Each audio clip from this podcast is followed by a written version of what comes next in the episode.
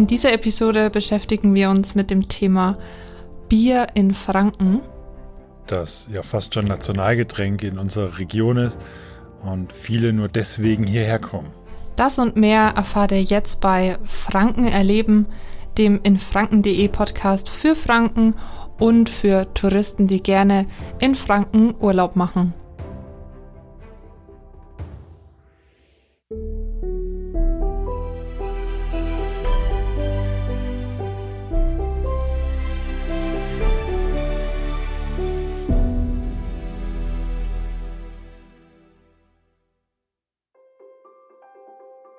Und bevor es richtig losgeht, wollen wir euch noch einen besonderen Ort zum Biertrinken vorschlagen. Wenn ihr fränkisches Bier und leckere Cocktails in Urlaubsatmosphäre genießen möchtet, dann schaut in der Obermain-Therme in Bad Staffelstein vorbei. Bei Wassertemperaturen zwischen 28 und 36 Grad könnt ihr eure Getränke direkt an der Meerbar im Wasser trinken. Fühlt sich an wie Südsee, ist aber gleich um die Ecke. Die Obermain-Therme ist Partner von Franken Erleben.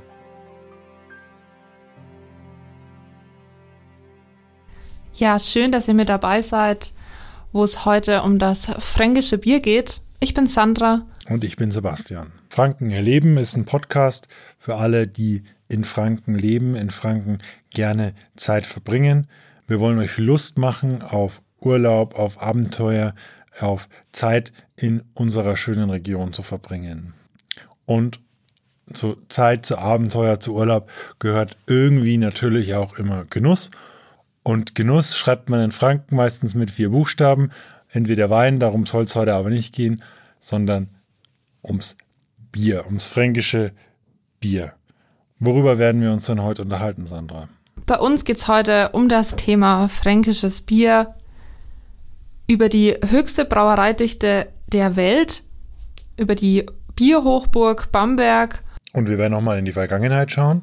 Das werden jetzt nicht nur wir machen, sondern wir haben einen Gast auch in dieser Episode, Autor Jan Beinsen. Ihr kennt ihn aus einem anderen Podcast von uns, Mord in Franken. Und er wird uns etwas zu den Bierkriegen in Franken, also ganz, ganz dunkle Vergangenheit erzählen. Außerdem gibt es spannende Fakten über die fränkische Bierwelt, unter anderem das stärkste Bier der Welt. Aber dazu später mehr. In Franken gibt es über 260 Brauereien, hunderte Biergärten und viele traditionelle Bierkeller. Die Region mit den meisten Brauereien in ganz Deutschland ist die Fränkische Schweiz. Über die haben wir übrigens auch eine ganz interessante Podcast-Folge. Hört doch gern mal rein. In der Fränkischen Schweiz gibt es 69 familiengeführte Brauereibetriebe, die traditionelles fränkisches Bier herstellen. Und die höchste Brauereidichte weltweit, was ich vorhin schon gesagt habe, gemessen an der Einwohnerzahl, ist die Gemeinde Aufsess. Die steht seit 2001 sogar im Guinness-Buch der Rekorde. Wenn ich mich recht erinnere, sind vier Brauereien bei etwa ähm, 1400 Einwohner. Korrekt. Genau. Heißt ähm, grob überschlagen so um die 350 Einwohner pro Brauerei. Also das gibt es an keiner anderen Stelle auf der Welt, sondern nur im schönen Franken. Genau. Eine andere Bierhochburg ist allerdings das schöne Bamberg auch, wo wir gerade den Podcast auch aufnehmen. Aktuell gibt es drei klassische Bierkeller im Bamberger Berggebiet und im Bamberger Land stolze 25 Bierkeller. Für alle, die sich schon immer gefragt haben, warum heißt es eigentlich auf den Bierkeller gehen und warum gibt es keine Biergärten, also die gibt es natürlich auch in Franken, aber gerade in Bamberg ähm, gibt es Bierkeller. Und zwar ist es so, im Berg unten drunter wurde immer das Bier gekühlt, gelagert und obendrauf gab es immer diesen Garten. Deswegen geht man in Bamberg auf den Bierkeller. Viele kommen ja nur deswegen nach Bamberg.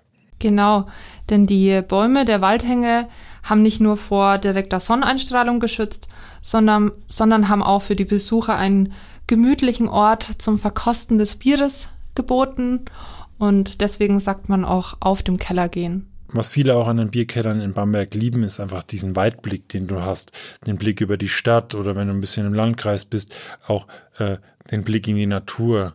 Äh, da sitzen gutes Bier trinken, Brotzeit essen. Auf die Regnitz schauen. Auf die Regnitz schauen oder einfach in die Natur. Das hat so viel, also das ist für viele, glaube ich, Heimat. Ähm, kann ich verstehen. Auch wenn das nicht meine Heimat ist. Ich komme eher aus, äh, aus Coburg, aus dem nördlichen Oberfranken.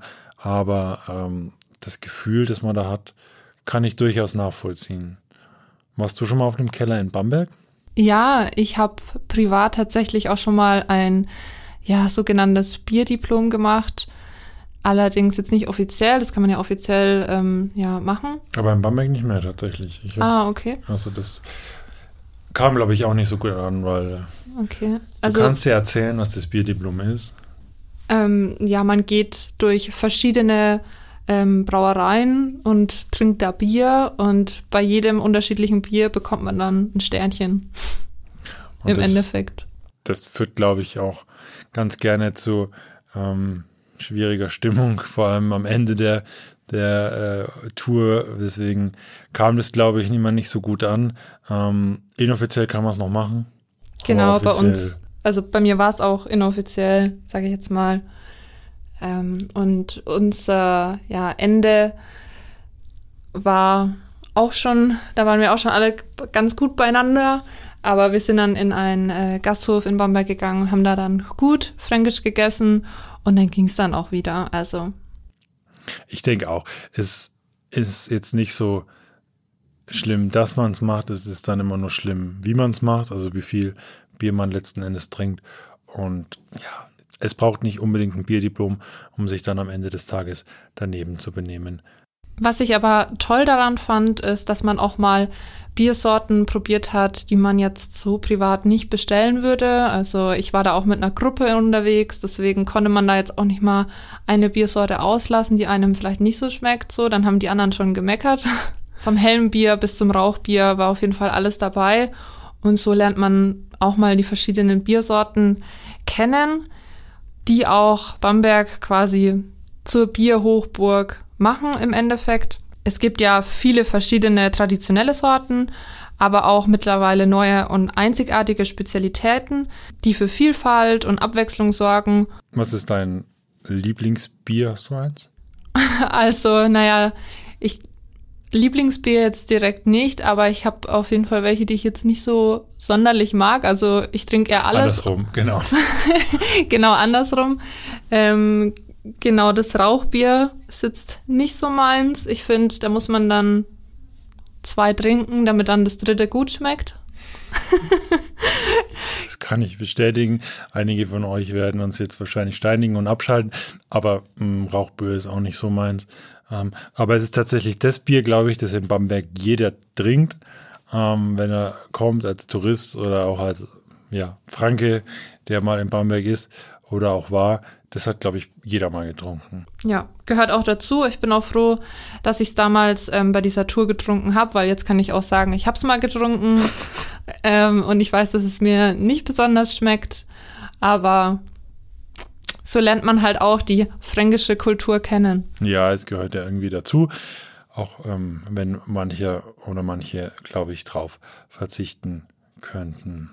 Nicht nur Bamberg, sondern Oberfranken allgemein hat auch eine ja ganz ähm, alte Biergeschichte.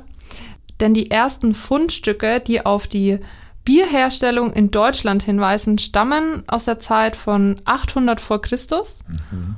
Und demnach waren auf deutschem Boden die ersten, die Bier gebraut haben, die Oberfranken. So soll es sein. Wir wussten es schon länger, wir Franken, jetzt weiß es auch der Rest der Welt. Also das erste Bier kommt aus Franken, aus genau. Oberfranken.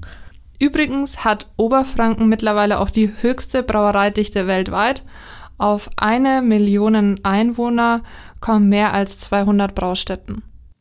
Respekt. Was ich an der Gegend hier auch so mag, du fährst von Dorf zu Dorf und hast, wenn es gut läuft, drei Brauereien in zwei Dörfern zur Auswahl. Ähm, das ist auch das, was, glaube ich, viele schätzen. Es gibt ja auch viele, die deswegen in die Region kommen und die verbinden das eine, das Wandern mit dem anderen, dem Bier trinken machen eine Bierwanderung. Ähm, und eine, die ich empfehlen kann, weil es auch eine schöne Strecke ist, die ist ein bisschen nördlicher von Bamberg. Die ist im Maintal bei Lichtenfels. Als Startpunkt könnte man zum Beispiel Vierzenheiligen nehmen. Da gibt es einen großen Parkplatz. Da gibt es dann die Brauerei Trunk direkt am der Basilika Vierzenheiligen. Und da kann man dann so zum Start, bevor man überhaupt irgendwas gemacht hat, ist ja mal ganz gut, Bier trinken. Dann läuft man zum Staffelberg. Normale Geschwindigkeit ist man ungefähr eine Stunde unterwegs. Da gibt es dann da oben, muss man aber gucken, ob die auch offen hat. Die hat nicht immer offen, eine kleine Gastwirtschaft. Da kann man dann was essen oder auch nur was trinken. Und dann geht man ein kleines Stück quasi zurück Richtung Vierzenheiligen und kann dann rechts runter quasi, wenn man Richtung Vierzenheiligen läuft, nach Uetzing. Da gibt es zum Beispiel dann auch wieder eine Brauerei, wo man ähm, Stopp machen kann, ein, Bier trinken. Ähm, es ist dann auch die Möglichkeit, noch nach Schwabtal-End zu gehen. Also das wäre dann noch so eine kleine Kurve weiter nach rechts. Oder ähm, man geht nach Stublang. Ähm, von dort aus könnte man dann weiter nach Horsdorf und über Staffelstein zum Beispiel nach Nedensdorf. Ähm, da steht sogar tatsächlich der älteste Baum in Franken. Das habe ich auch vor kurzem gelernt. Ähm, also, falls äh, ihr dann da noch ein Foto machen könnt, macht es. Der älteste Baum steht in der fränkischen, im kleinen Dörfchen Nedensdorf. Und wenn man dann, äh, ja, fertig ist, dann braucht man definitiv einen Fahrer. Wenn man überall ein Bier getrunken hat, sollte man sich nicht mehr ans Steuer sitzen. Und von Nedensdorf nach Vierzenheiligen sind es dann vielleicht nochmal zehn Minuten, wenn überhaupt mit dem Auto. Und dann ist man wieder am Ausgangspunkt. Oder man setzt sich dann irgendwie in den Zug und fährt nach Hause. Also Autofahren sollte man dann, glaube ich, nicht mehr. Ähm, sollte, man, sollte man beim Bierdiplom auch nicht machen, inoffiziell generell, oder offiziell? Generell Alkohol am Steuer, keine gute Idee. Ähm, also von daher, man kann da wirklich den ganzen Tag auch spazieren gehen in der Natur, kann ähm, ja wandern und eben Bier trinken oder auch nur ein Radler oder Wasser, je nachdem, worauf man halt Lust hat. Und wenn die Wanderroute jetzt auch länger geht und man eventuell eine, eine Brauerei auslassen möchte, kann ich auch empfehlen, einfach bei der Brauerei, bei der man davor war, ein Wegbier mitzunehmen, dass man dann während des Wanderns dann auch noch was zu trinken hat. Genau, das ist dann quasi die direkte Verbindung zwischen Bier und Wandern. Und Natur. Genau, also alles auf einmal. Franken. Was man tatsächlich in Franken auch verbinden kann, ist Sport und Bier trinken. Also in Franken gibt es einfach alles. Es gibt nämlich einen Bier, einen Brauereilauf ähm, durch die fränkische Toskana, so werben die Veranstalter. Und der hat noch gar nicht so oft stattgefunden. Er ist noch recht frisch, noch recht jung. Und das Besondere ist, dass die Verpflegungsstationen, das sind wirklich das besondere Highlight, ähm, die werden durch örtliche Brauereien, Metzgereien und Bäckereien geführt. Heißt, man kann sich durch die regionalen Spezialitäten äh, durchessen, durchtrinken, äh, man darf nach Herzenslust zugreifen. Also ich würde sagen, bei dem Brauereilauf steht der Sport eher im Hintergrund, der Spaß und das Genießen natürlich im Vordergrund. Es ist tatsächlich eine Marathonstrecke, also die 42, Kilometer. Äh, Stadt und Ziel ist in Litzendorf im Landkreis Bamberg und es geht dann so durch den Landkreis über die fränkische Toskana eben äh, wieder zurück nach Litzendorf. Wirklich leckeres Bier, heiße Bräten. Kann man sich eigentlich gar nicht vorstellen, aber das gibt es tatsächlich an den Verpflegungsstationen. Also während des Spottelns fränkisch zu schmausen, ist auf jeden Fall ein Sport nach meinem Geschmack. Aber würdest du dann noch die 42 äh, Kilometer den Marathon schaffen? Wahrscheinlich nicht. Aber ja, kommt drauf an, in welcher Zeit vielleicht auch. Äh, Im September, also du hast noch Zeit zum Trainieren. Also der findet Jahr für Jahr im September statt. Ähm, ein kurioses Highlight aus Franken.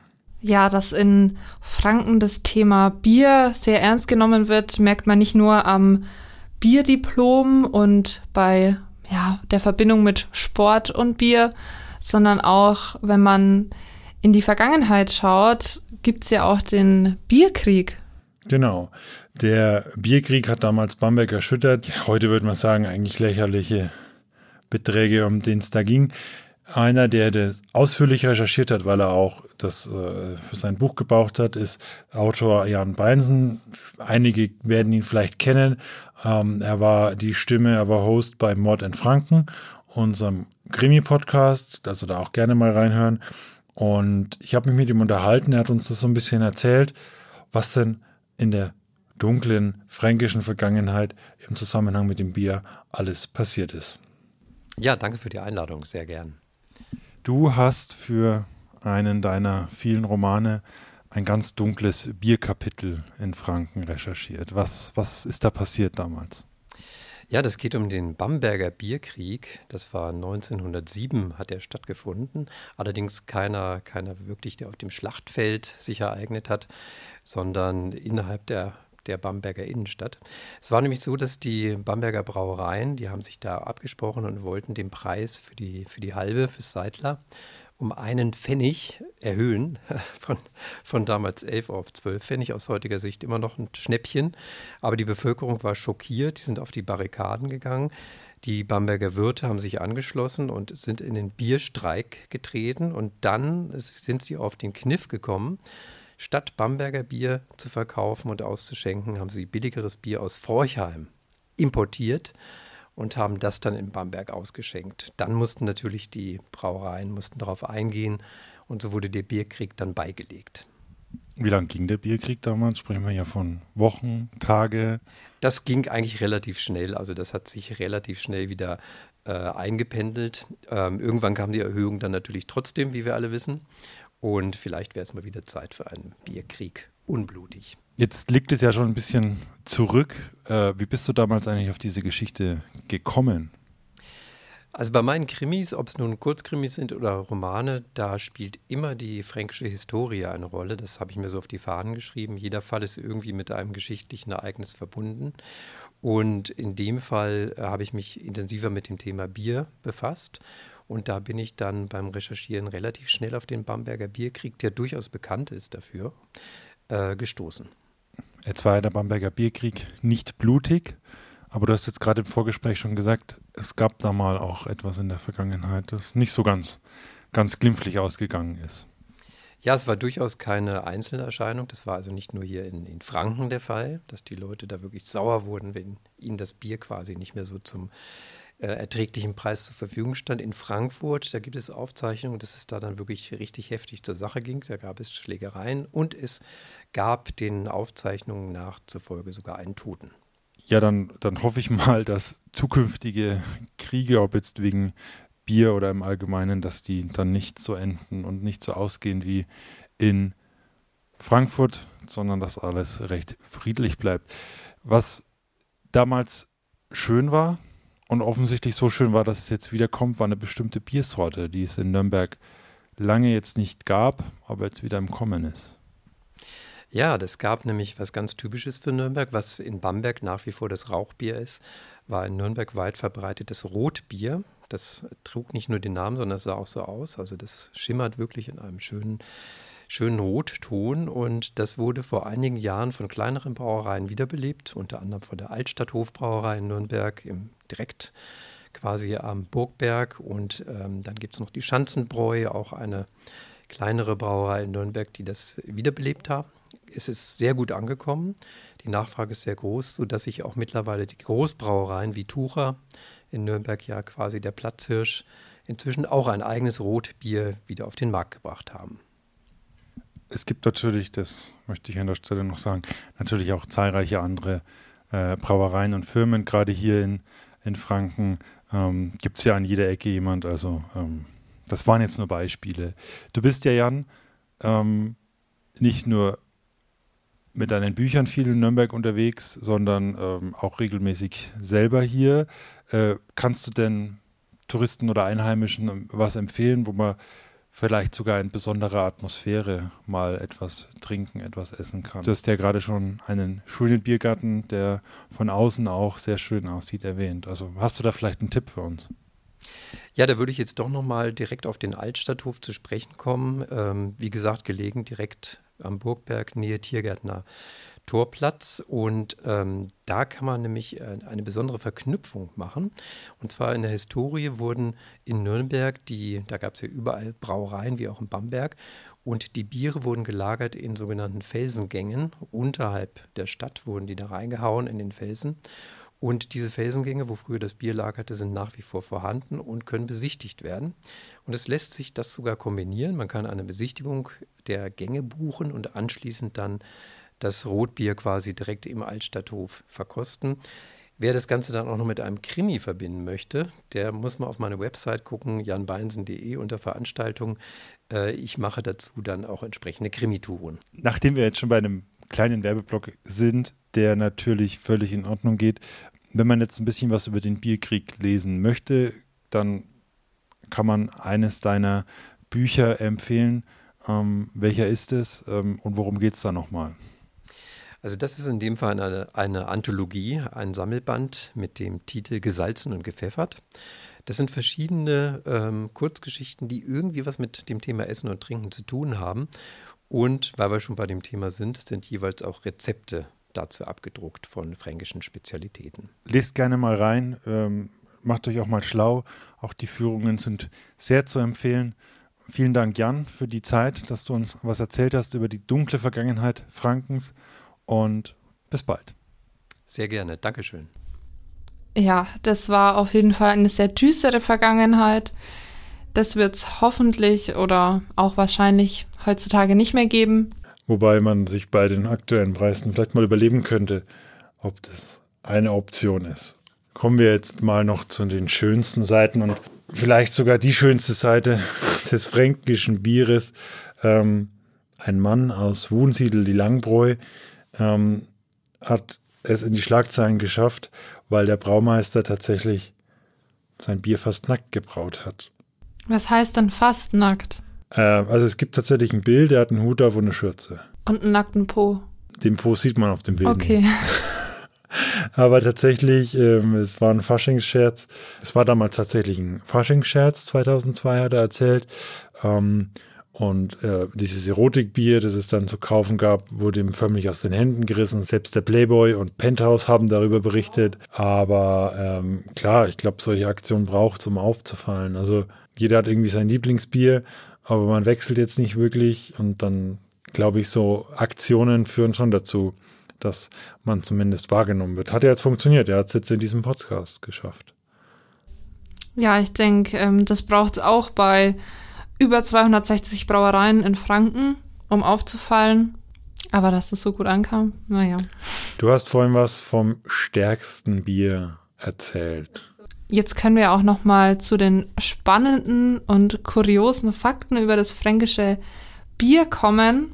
Die kleinste Brauerei, das sind wir wieder in Oberfranken. Das ist nämlich Muttis Sonnenschein aus der Bauernhofbrauerei und früher war das ein, ja, ein, ein Schlachtraum eines Bauernhofes und heute ist es quasi die kleinste Brauerei Frankens in Oberfranken. Die älteste Brauerei in Franken ist auch wieder in Oberfranken, nämlich die Klosterbrauerei im Landkreis Forchheim. Die Braustätte gibt es schon seit 1100 und seit 1366 wird sie im Familienbesitz geführt. Eine ganz schön lange Geschichte auf jeden Fall. Ich glaube, das macht auch Franken aus, dass man so viele Facetten im Zusammenhang mit Bier hat. Ähm, zumindest hat jedes Dorf irgendeine Geschichte und wenn es die Brauerei ist, die es nicht mehr gibt, muss man ja leider auch sagen. Beispiel ist, ist Coburg mit zwei Brauereien, Sturms, äh, Sturm und ähm, Scheidmandel, die es jetzt beide nicht mehr gibt. In anderen Städten gibt es leider die Geschichten auch.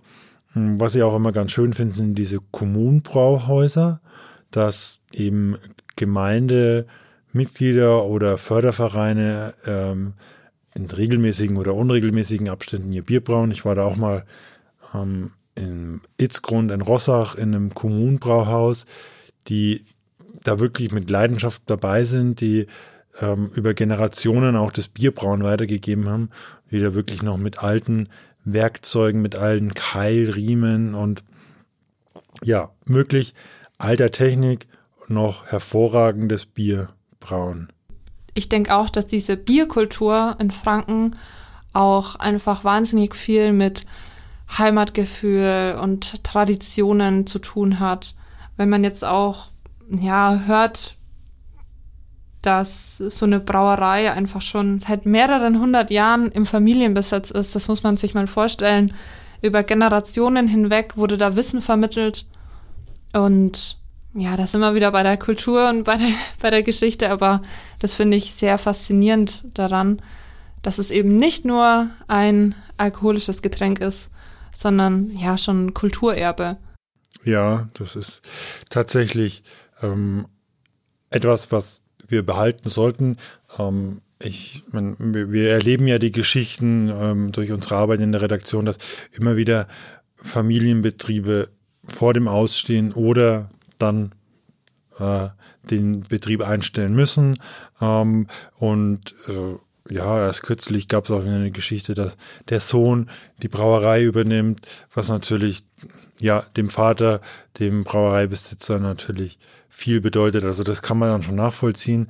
Und ich glaube, das sind auch diese Traditionen, die wir uns bewahren sollten und irgendwie auch äh, uns darum kümmern sollten, dass das bestehen bleibt. Heißt jetzt vielleicht nicht die große Brauerei kaufen, sondern eher regional ähm, aus dem nächsten Dorf, aus der, aus der Nachbarschaft so ein Bier kaufen. Ich denke auch, dass viele dieses traditionelle Bier auch bevorzugen oder wie du auch sagst, bevorzugen sollten und dass die das dann auch viel mehr wertschätzen, wenn es so ein traditionell hergestelltes, hochwertiges Bier ist, was das Rezept vielleicht von Familie zu Familie ähm, oder innerhalb der Familie halt weitergegeben wurde.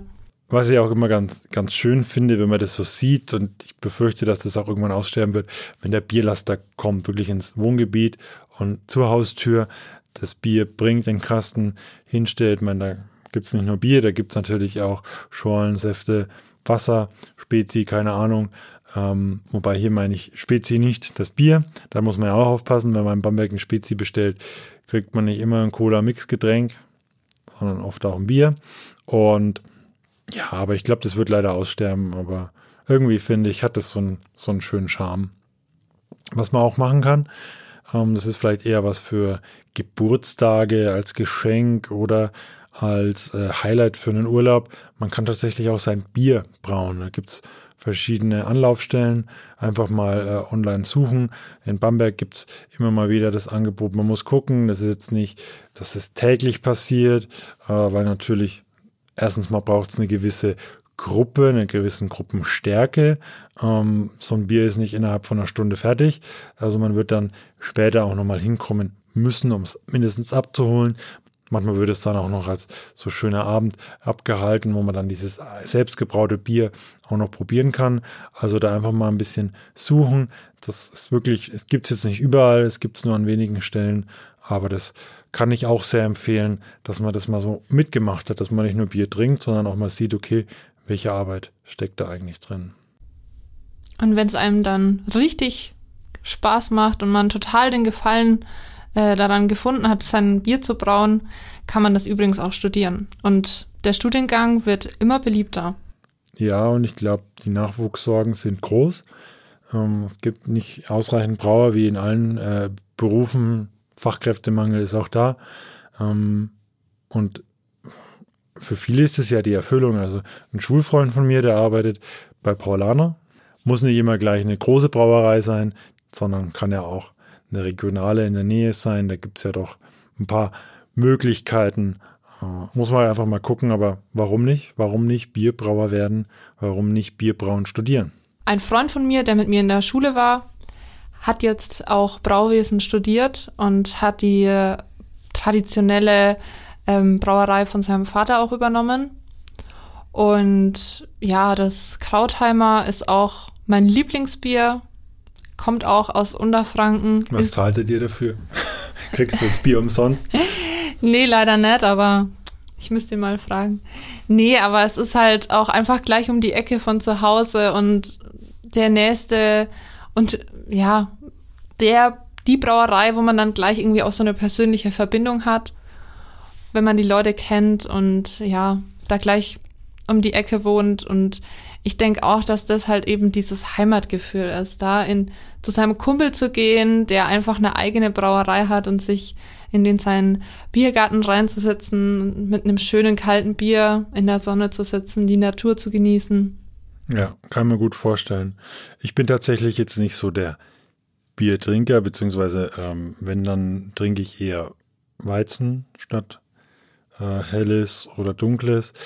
Wenn ein, wenn es Bier sein soll, normales Bier, dann mag ich tatsächlich das Reblitz, Reblitzbräu aus Nedensdorf, also quasi das Ende der Bierwanderung, die ich euch vorhin erzählt habe. Aber das müssen wir natürlich jetzt hier auch nochmal sagen. Es gibt natürlich zahlreiche, du hast es vorhin gesagt, zahlreiche andere Brauereien, ähm, wir kriegen jetzt kein Geld dafür oder werden nicht eingeladen, nur weil wir jetzt die zwei Brauereien genannt haben. Ähm, das sind unsere, ist unsere Meinung und ähm, schreibt es gerne auch mal in die Kommentare, was euer Lieblingsbier ist. Ich glaube, da können wir in Diskussionen lostreten. Zum Schluss noch eine interessante Info. Einer der stärksten Biere der Welt kommt auch aus Franken, nämlich vom Schorschbräu das Eisbock.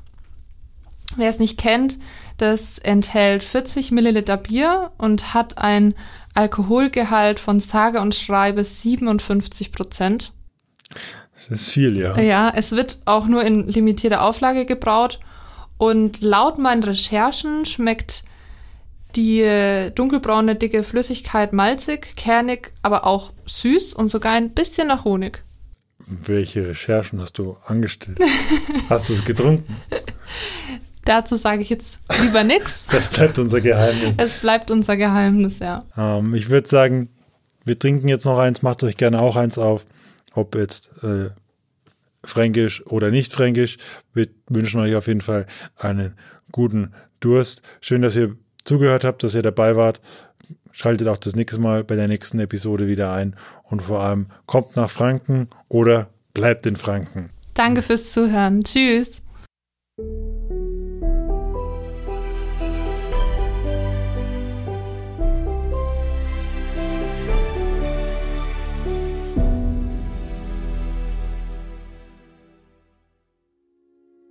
Franken erleben ist ein in Franken.de Podcast.